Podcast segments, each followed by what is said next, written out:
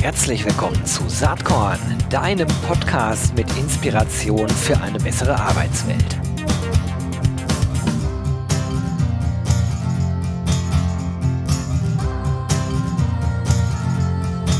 Hallo und herzlich willkommen zum Saatkorn Podcast.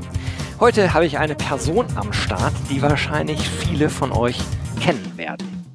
Ähm, sie war viele Jahre bei LinkedIn zuständig äh, und dort für das ganze redaktionell Inhaltliche. Sie ist Journalistin, Medienberaterin, Digitalstrategin und seit neuestem auch Autorin. Es ist Sarah Weber. Hi Sarah, herzlich willkommen. Hallo, vielen Dank für die Einladung.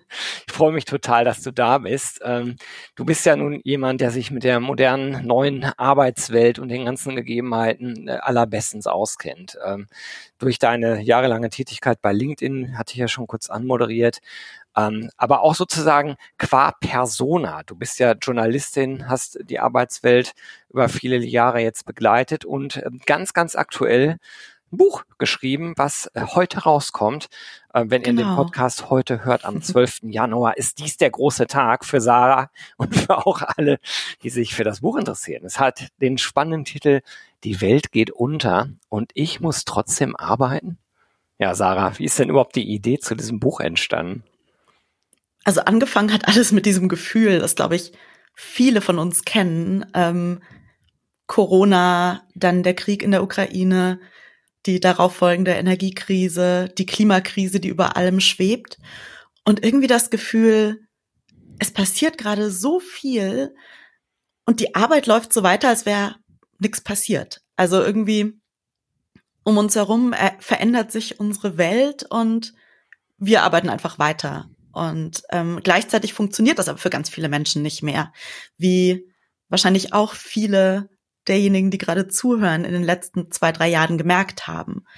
Und aus diesem Gefühl ist dann die Idee für dieses Buch entstanden und ähm, und dann habe ich mich an den Schreibtisch gesetzt und es geschrieben.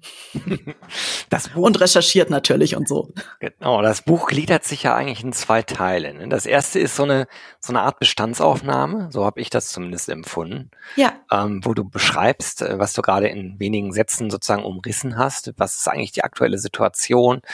Und ähm, der zweite Teil ist dann, äh, beschäftigt sich mit Lösungsansätzen, mit, mit Ideen eigentlich. Vielleicht können wir beim ersten Teil einmal ganz kurz äh, nochmal ein bisschen tiefer einsteigen.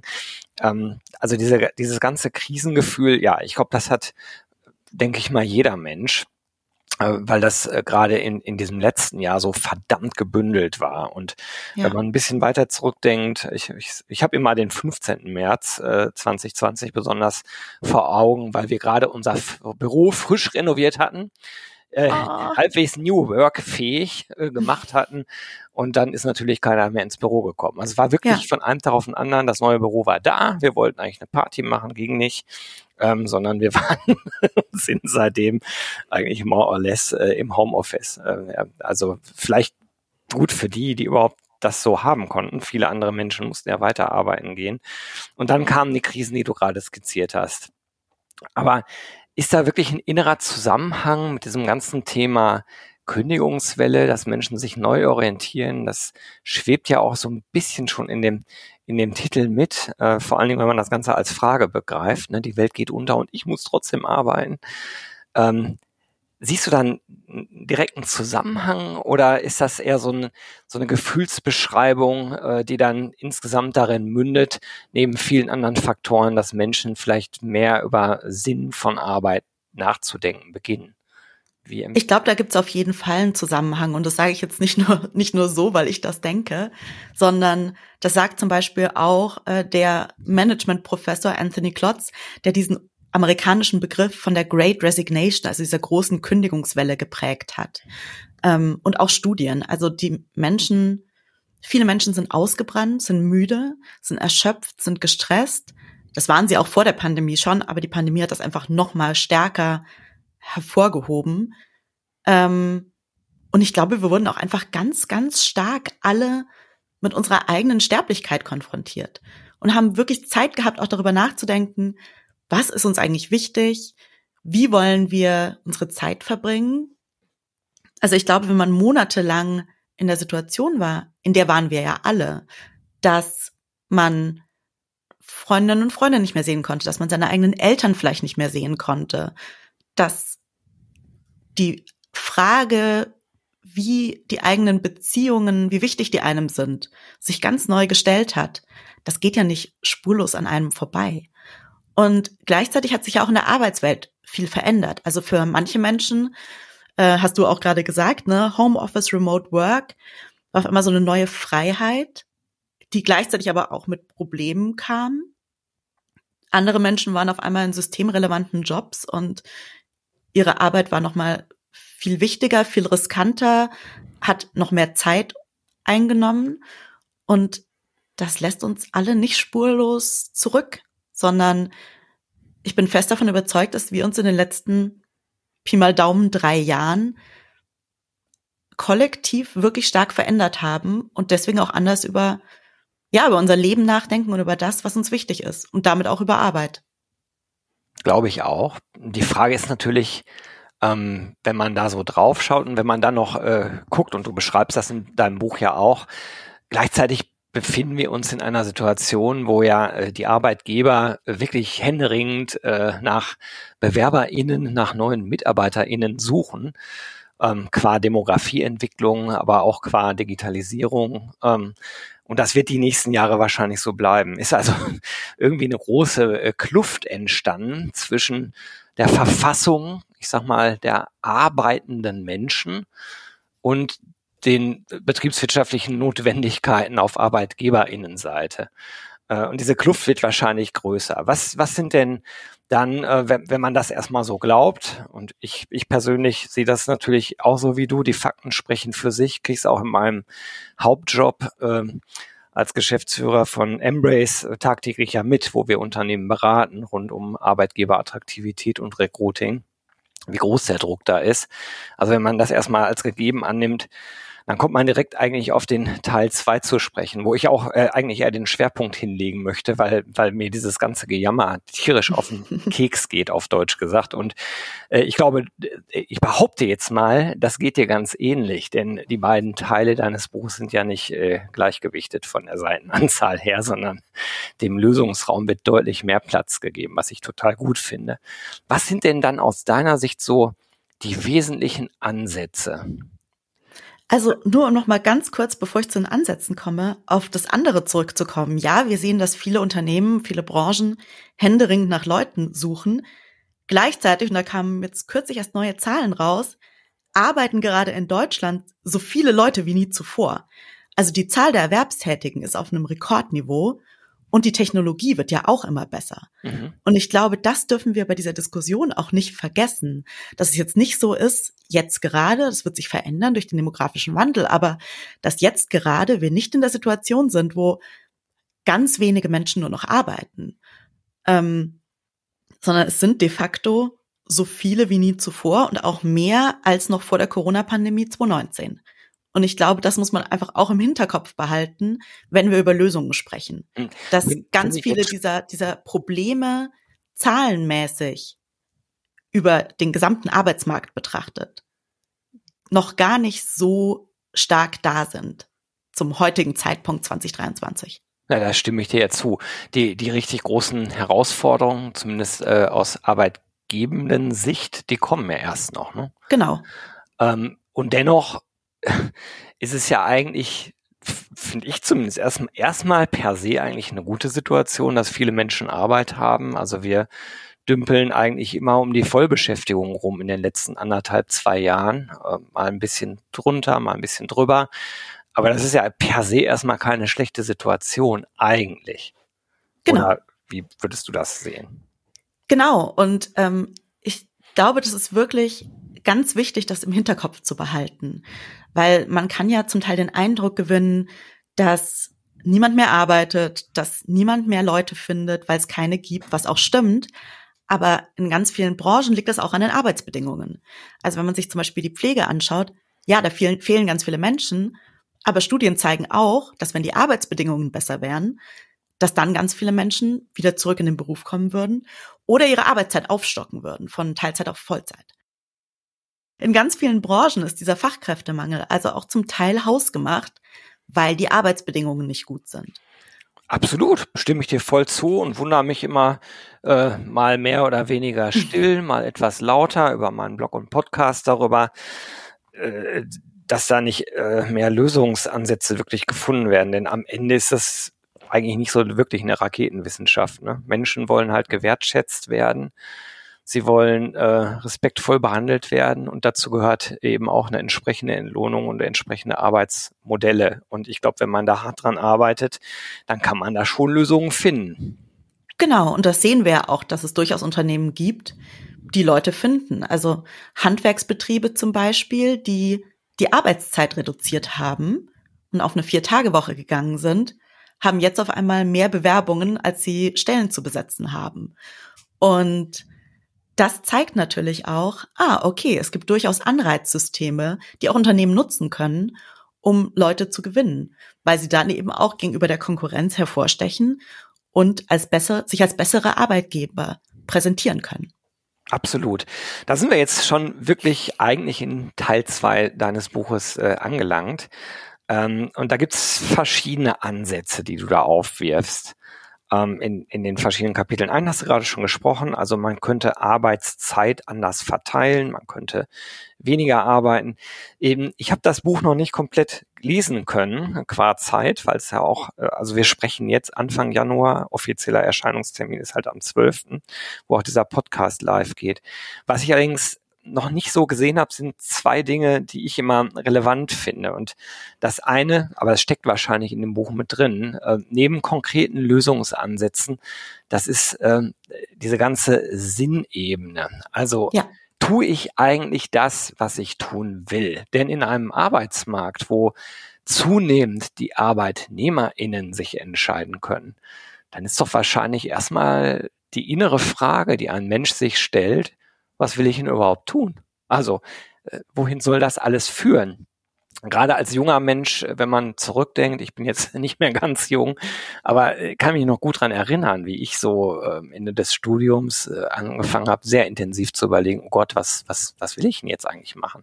Und diese Frage, was will ich tun, was ist für, für mich sinnvoll, die ist direkt verknüpft mit der, mit dem anderen Punkt, der äh, in meinen Augen eine ganz große Rolle neben äh, dieser Sinnebene spielt. Das ist nämlich ähm, das ganze Thema Individualisierung also durch die Technologie, wie sie sich entwickelt, äh, durch die Möglichkeiten, die wir inzwischen haben, wird individuellen Bedürfnissen einfach oder könnte individuellen Bedürfnissen viel mehr Raum gegeben werden.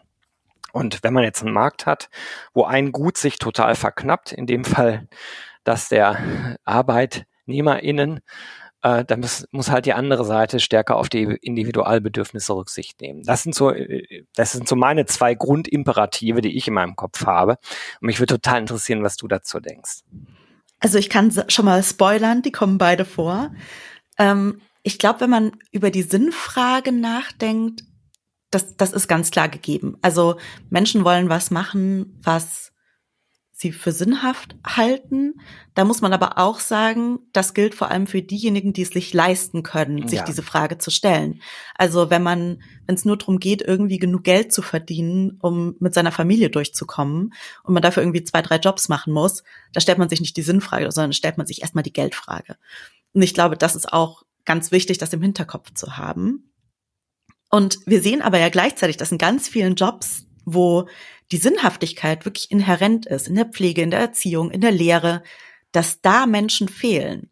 Und was ganz wichtig ist, wir sprechen ganz oft über Sinn und Sinnhaftigkeit und Purpose und das ist auch ein ganz großer Teil der Arbeitswelt, aber oft wird diese Sinnhaftigkeit auch dazu genutzt, um zu sagen, naja, wenn der Job super sinnhaft ist, müssen die Arbeitsbedingungen ja nicht so gut sein, muss die Bezahlung nicht so gut sein, weil die Menschen machen das ja im Englischen würde man sagen, out of the goodness of their heart, also irgendwie so, äh, sie machen das wirklich, weil sie das im Herzen wollen und im Herzen was Gutes tun wollen. Aber das heißt ja nicht gleichzeitig, dass sie unter schlechten Arbeitsbedingungen arbeiten wollen und müssen. Das verstehe ich total, was du sagst. Äh, nur als Zwischenschlenker. Meine Frau ist Hebamme. Die ist also in einem ganz anderen beruflichen Gebiet und zwar genau in dem Gebiet, über das wir gerade reden. Äh, ich am Ende des Monats so anschaue, was meine Frau verdient, was ich verdiene, das steht in überhaupt gar keinem Verhältnis. Wer den Und die Sinnhaftigkeit ja? dieses Berufs ist ja vollkommen klar. Also da müssen halt wir ja gar nicht drüber reden. Exakt. Genau. Aber deswegen glaube ich halt auch, diese Denke, ne? Äh, äh die Menschen tun das ja, äh, weil es eine Berufung ist, wird dann äh, genau. oft gesagt. Ja, ich glaube, das, das stimmt auch, wenn ich mit meinem Freundeskreis die ÄrztInnen oder die Hebammen oder halt die ganzen Leute, die ich da so kenne, anschaue, die sind oft sehr so getrieben, aber äh, die, dieser Gedanke, deswegen muss ich ja nicht so viel bezahlen, der äh, gerät ja völlig aus den Fugen. Das ist ein Denken, was möglich ist, wenn der Arbeitsmarkt ein anderer ist. Also, ne, äh, ich heißt, ich sage jetzt nicht, dass das Denken gut ist oder, äh, ne, oder, oder moralisch zu rechtfertigen, aber es ist eben äh, aus einem Markt heraus äh, zu rechtfertigen. Und das funktioniert eben nicht mehr. Und ich, ich neige immer dazu, das alles aus dem Arbeitsmarkt zu erklären. Und äh, die Machtverhältnisse verschieben sich da halt fundamental. Ja. Und demzufolge muss man halt gerade bei diesen Berufen Berufsbildern, die du ja richtigerweise auch anführst, glaube ich, sehr stark darüber nachdenken, wie man äh, die, die Systemstrukturen so verändert, dass es eben attraktiv ist, für Menschen, die so eine Berufung in sich empfinden, äh, dann auch tatsächlich so einen Job zu machen. Ne? Total. Und ich glaube auch, dass auch wieder im Zusammenhang mit der, mit der Corona-Zeit, die wir gerade alle größtenteils hinter uns haben, noch nicht ganz, aber wir sind auf dem Weg. Ähm, aber dass viele Menschen auch keine Lust mehr haben, all ihren Sinn nur aus der Arbeit zu schöpfen. Mhm. Also ich glaube, das darf man gerade auch nicht ignorieren, dass ja, viele Menschen wollen einen Job, den sie für nicht unsinnig halten. Aber wenn sie einen Job haben, den sie für okay sinnvoll halten und dafür mehr Freizeit und sich dafür in ihrer Freizeit nicht keinen Stress und keine Gedanken über die Arbeit machen, ist das manchen auch sehr viel wert. Also ich glaube auch da, dass diese Sinnhaftigkeit und dieser Wert inwieweit man die Sinnhaftigkeit aus der Arbeit zieht, sich auch das verschoben hat. Das glaube ich auch. Ähm, wir haben ja dann auch diese ganze Generationsdebatte, die ich persönlich oft für viel zu pauschal halte, auch wenn ich sie manchmal mitführe, weil ich glaube, am Ende ähm, ist es ganz schwierig, von einer Generation zu sprechen, die so und so tickt, weil so eine Generation besteht halt aus extrem unterschiedlichen Menschen wieder, die dann doch sehr, wenn man genauer guckt, sehr, sehr unterschiedlich ticken. Nur was sie alle gemeinsam haben, ist dann, wenn sie eine halbwegs gute Ausbildung, eine halbwegs gute Qualifikation haben, dass sie sich zunehmend halt aussuchen können, wo, wann und wie sie arbeiten. Ja. Und äh, dann halt andere Bedingungen stellen können, als, äh, als ich das vielleicht machen konnte mit 20 Jahren. Aber es war halt eine andere, äh, andere Lebenswelt, eine andere Realität, auch eine andere Arbeitsmarktrealität, muss man einfach so sehen. Wenn man das jetzt ein bisschen konkretisiert, weg von den vielleicht etwas schwammigen Sinn äh, oder auch Individualismusbegriffen, dann kommt man ja auf ganz konkrete Vorschläge. Da hast du, glaube ich, eine ganze Menge äh, davon in deinem Buch verarbeitet. Ne? Also dieses weniger Arbeiten haben wir schon angesprochen. Ähm, für mich ist das Thema Flexibilisierung halt ein riesen, riesen Ding. Ja. Äh, es ist ja nicht nur, äh, wann ich arbeite, wie lange ich arbeite, sondern auch von wo ich eigentlich arbeite. Spielt, glaube ich, auch eine riesengroße Rolle. Riesiges Thema, vor allem bei, ich sage jetzt mal in Anführungszeichen, Bürojobs, also in der Wissensarbeit von Menschen, die auch relativ einfach ins Homeoffice umziehen konnten. Das sind ja auch nicht alle Berufe. Und als wir, also du hast gerade den 15. März angesprochen, ne, als wir alle oder viele von uns ins Homeoffice umgezogen sind, war das ja so ein überstürzter Umzug. Das war irgendwie so, das Büro hat ab jetzt zu, schnappt euch eure Laptops ähm, und geht nach Hause. Mittlerweile sind wir aber in einer Situation, wo das Ganze viel institutionalisierter ist. Also Menschen, die von zu Hause arbeiten können, zumindest teilweise, wissen das. Viele haben sich Arbeitsplätze eingerichtet oder einen neuen Schreibtischstuhl gekauft ähm, oder überlegt, ah gut, wie geht das bei mir zu Hause, wie kann das aussehen? Aber es gibt oft noch nicht so richtig klare Regeln, wie die Flexibilität auch wirklich gut gestaltet werden kann. Also einfach nur zu sagen, alle arbeiten jetzt von zu Hause und damit hat sich die Sache erledigt. Das funktioniert in der Notsituation, die wir am Anfang hatten, aber längerfristig natürlich nicht. Und ich glaube, worauf es wirklich jetzt ankommt, und das ist in vielen Unternehmen noch nicht so umgesetzt, ist sich wirklich zu überlegen, wie wird diese Arbeitswelt, die stärker remote oder hybrid ist, also teils im Büro und teils zu Hause, wie kann das ausgestaltet werden? Wie sieht das aus? Und wie sieht das aus, damit das gut funktioniert? Damit die Leute nicht sich komplett überarbeiten, weil sie keine Grenzen daheim setzen, dass sie nicht vereinsamen zu Hause, gerade wenn sie vielleicht alleine leben und nicht so viele soziale Kontakte außerhalb der Arbeit haben. Aber auch, wie können wir sicherstellen, dass Mitarbeitende, die Kinder haben oder andere Pflegeverantwortung haben, trotzdem gut arbeiten können ähm, und ihre Pflegeverantwortung gut wahrnehmen können. Wie gestaltet man Meetings und so weiter? Also ich glaube, das ist jetzt wirklich so der Moment, wo drüber nachgedacht werden muss in Unternehmen, wie kriegen wir das längerfristig gut hin, statt nur diese Notsituation zu verlängern. Da stimme ich dir völlig zu. Also in meiner Rolle als Geschäftsführer mit, also wir sind, wenn man so will, wir gehören zu einem Konzern, sind aber eigentlich ein mittelständisches Unternehmen mit etwa 200 Mitarbeitenden.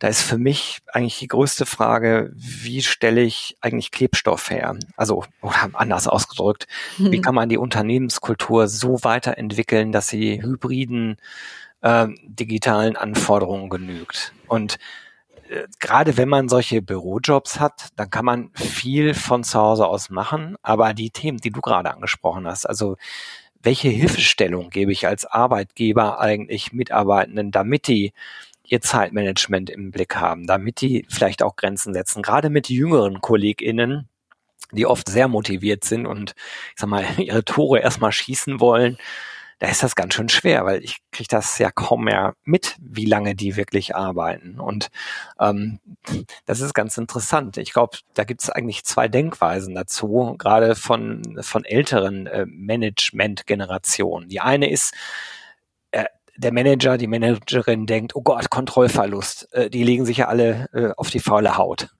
Meine mhm. Erkenntnis ist eigentlich eher, ähm, nee, das Problem ist, ich, ich muss denen helfen, dass sie nicht in so einen Burnout reinrasseln. Ähm, äh, qua Überlastung. Und man darf auch eine andere Sache nicht vergessen, dass gerade jüngere Menschen oft gar nicht so ausgestattet sind, dass sie sich bequem in ihrem Haus ins Arbeitszimmer zurückziehen, ne, wie ich das konnte. Ja.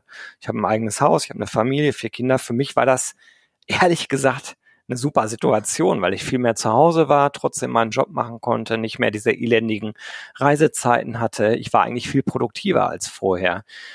Aber das gilt ja nicht unbedingt für junge Menschen, die vielleicht gerade erst zu Hause ausgezogen sind. Und in der WG-Küche sitzen. Ja, genau. O oder noch schlimmer, vereinsamt in ihrer Mini-Butze irgendwo ja. in Hamburg ohne Balkon. Schrecklich, ne?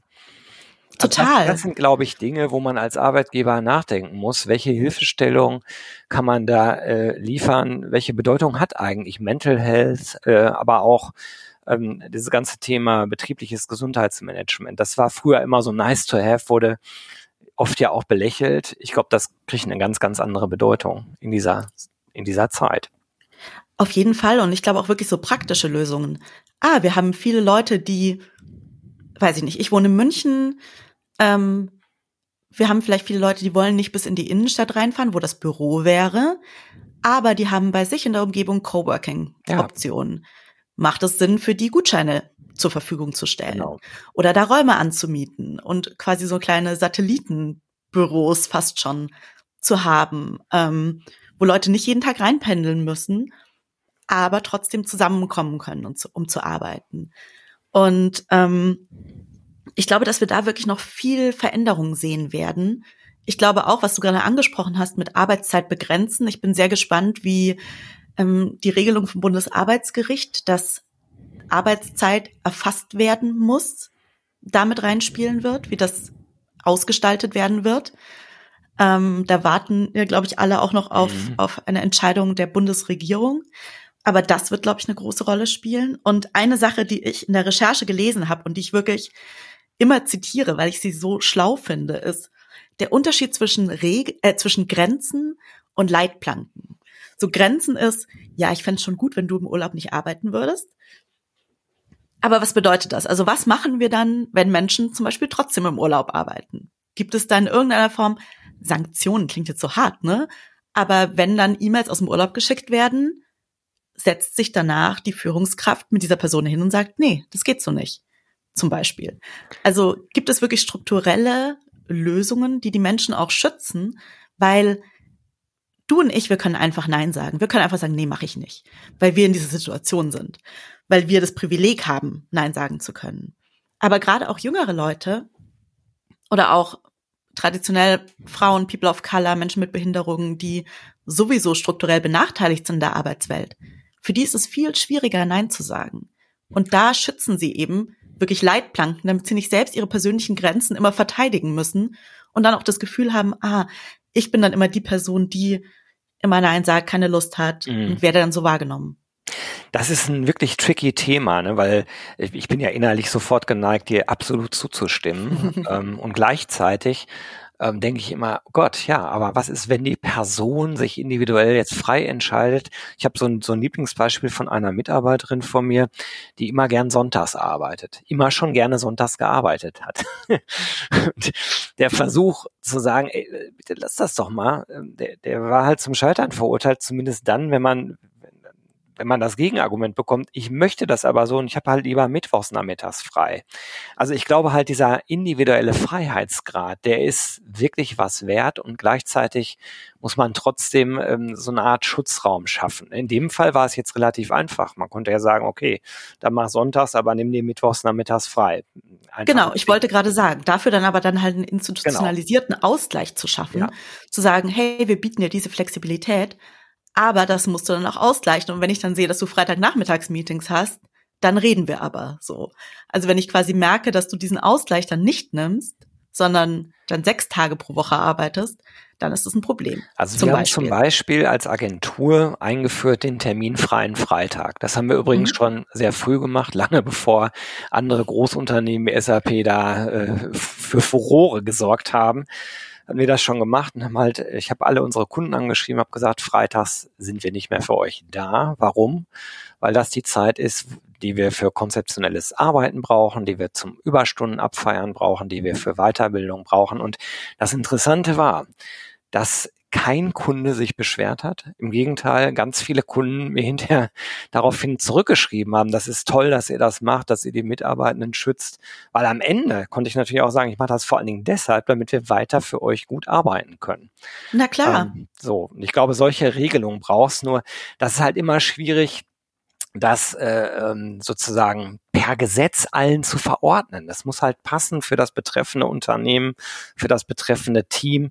Und ich glaube, da kommen wir dann an so einen Punkt, wo, wo es wirklich auch um die Art und Weise von Führung, von Leadership geht, wie man das versteht. Eben nicht als Top-Down-Ansage, sondern eher als Coaching-Sparing. Was ist für euch jetzt notwendig? Was braucht ihr? Welchen Schutzraum braucht ihr? Aber auch sozusagen, welchen Freiheitsgrad für die Arbeit braucht ihr? Das wird also alles ja. komplexer, aber letzten Endes ja auch viel spannender, das alles auszuhandeln. Ja, und ich glaube auch gar nicht, dass das Sachen sind, die jetzt im Klein-Klein von der Politik gestaltet werden sollten, sondern dass es wirklich darum geht, das in Unternehmen zu gestalten, aber dann eben für alle geltend zu machen. Und da auch wirklich klare Regeln zu haben, zu kommunizieren, die Leute auch dran zu erinnern. Ne? Also es ist wie wenn, so ein Beispiel, das glaube ich alle kennen, jeder hat eine gewisse Anzahl von Urlaubstagen und manche Menschen müssen aber halt öfter dran erinnert werden, die auch zu nehmen, damit am Ende des Jahres alle ihren Urlaub genommen haben, so. Und ich glaube, das gilt halt bei anderen Sachen auch, dass da einfach Gespräche draus darüber geben muss. Und ganz wichtig, dass die Maßgaben, was gebraucht wird, nicht vorgegeben werden von den Führungskräften, sondern wirklich quasi von unten aus dem Unternehmen hochgetragen werden super wichtiger Punkt. Ähm, auch dazu habe ich super gute Erfahrungen gemacht mit so ähm, ja kontinuierlichen Impulsbefragungen, wo wir ja. also unsere Mitarbeitenden kontinuierlich eigentlich jede Woche mit so einer Mini-Befragung äh, anonymisiert natürlich äh, ähm, konfrontieren ist das falsche Wort. Äh, also eher sie bitten, diese Mini-Befragung auszufüllen. Ich war am Anfang skeptisch, aber es, wir machen das jetzt seit über einem Jahr und dadurch äh, bekommt man wirklich mit, wie es äh, eigentlich dem, dem Unternehmen, den Mitarbeitenden geht und auch wie es in einzelnen Teams so zugeht. Und ähm, dann kann man natürlich auch entsprechende Verbesserungsmaßnahmen einleiten. Also sowas regelmäßig zu überprüfen, kann ich echt nur empfehlen. Ähm, wir rennen leider völlig aus der Zeit raus. Das ist schade, aber nicht ganz unerwartet bei dem Thema. Ähm, das Buch das ist ein großes Thema. Absolut. Und das Buch liefert ganz viele Ansätze, die wir jetzt noch gar nicht angesprochen haben. Also ich äh, lese einfach nur mal zwei äh, Fragen vor, die ich ganz spannend finde, die wir aber heute hier nicht erörtern werden. Was wäre, wenn wir für das Klima arbeiten würden? Oder was wäre, wenn wir uns nicht mal für den Traumjob kaputt arbeiten würden? Also ganz viele spannende Punkte in dem Buch, Sarah. Ähm, ich freue mich, das jetzt lesen zu können und können wir eigentlich eins verlosen? Kriegen wir hin. Kriegen wir hin. Das finde ich total super. Also wer jetzt äh, das Buch von äh, Sarah Weber gewinnen möchte, die Welt geht unter und ich muss trotzdem arbeiten, der schreibt mir doch einfach eine E-Mail an gewinne@saatkorn.com mit dem äh, Stichwort Weltuntergang, betreff Weltuntergang. Vergesst bitte nicht eure Postadresse und äh, ein glücklicher Mensch, äh, der jetzt hier zuhört, der wird das Buch äh, sein eigen nennen können und alle anderen sollten sich's zulegen. Ich glaube, es ist sehr lesenswert und Liebe Sarah, ich danke dir jetzt erstmal ganz, ganz herzlich, dass du hier bei Saatkorn äh, am Start warst. Hat unheimlich viel Spaß gemacht, mit dir zu sprechen. Die es Zeit hat sehr, war sehr viel Spaß gemacht. Nächstes Mal machen wir eine überlange Folge. Ich habe trotzdem noch eine letzte Frage. Und zwar ist das die Frage, Stichwort, was hat dich eigentlich zuletzt selbst so inspiriert? Ich stelle mir vor, du bist Journalistin, du gehst mit sehr offenen Augen durchs Arbeitsleben und du hast wahrscheinlich schon die ein oder andere Idee, die du den Zuhörenden hier vielleicht noch mit auf den Weg geben möchtest. Also tatsächlich, was mich eigentlich seit mehreren Jahren total inspiriert, in Klammern und gleichzeitig auch traurig macht, dass es mich inspirieren muss, ist, wie all meine Freundinnen mit Kindern gerade die Arbeitswelt trotzdem irgendwie navigieren. Ähm, trotz geschlossenen Kitas und ähm, Ausfällen in Schulen und Schnupfnasen, die sich eine nach der anderen reihen. Ähm, du hast vier Kinder, du kennst das ja bestimmt auch und wie viele von ihnen trotzdem es schaffen, ja, äh, trotzdem irgendwie weiterzuarbeiten, in Klammern, und wie viele es auch langsam nicht mehr schaffen. Und das finde ich wahnsinnig inspirierend, würde mir aber wünschen, dass das gar nicht nötig wäre, weil es Lösungen dafür gibt. Also es ist so eine zweischneidige Inspiration, wenn das ja auch erlaubt ist. das, hier ist alles erlaubt, was, was irgendwie äh, äh, jemanden auf neue Gedanken bringt oder, oder vielleicht auch nur nochmal klar macht, hey, das ist nicht einfach so, äh, das alles zu managen. Job, Familie und die Arbeitswelt, in der wir uns heute befinden. Ja, ähm, vielleicht setzen wir das Gespräch irgendwann mal fort. Mich würde das sehr freuen. Dir wünsche ich jetzt erstmal richtig viel Spaß und Erfolg mit deinem Buch. Und ich sage einfach bis bald, Sarah. Vielen Dank dir. Bis bald. Ciao. Jo, das war diese Saatkorn Podcast Episode. Wenn du nichts mehr verpassen willst und dich überhaupt für die Saatkorn Themen interessierst, dann abonnier doch einfach meinen niegelnagelneuen Newsletter. Und dann bekommst du jeden Sonntag frisch alle Artikel, alle Podcast Folgen, außerdem noch meine wöchentliche Kolumne und die Verlosung der Woche in deine Inbox. Musst du natürlich nicht sonntags lesen, geht auch montags oder dienstags. Ich würde mich sehr freuen. Hier nochmal die URL saatkorn.com slash newsletter. Tja, dann bis bald. Ciao.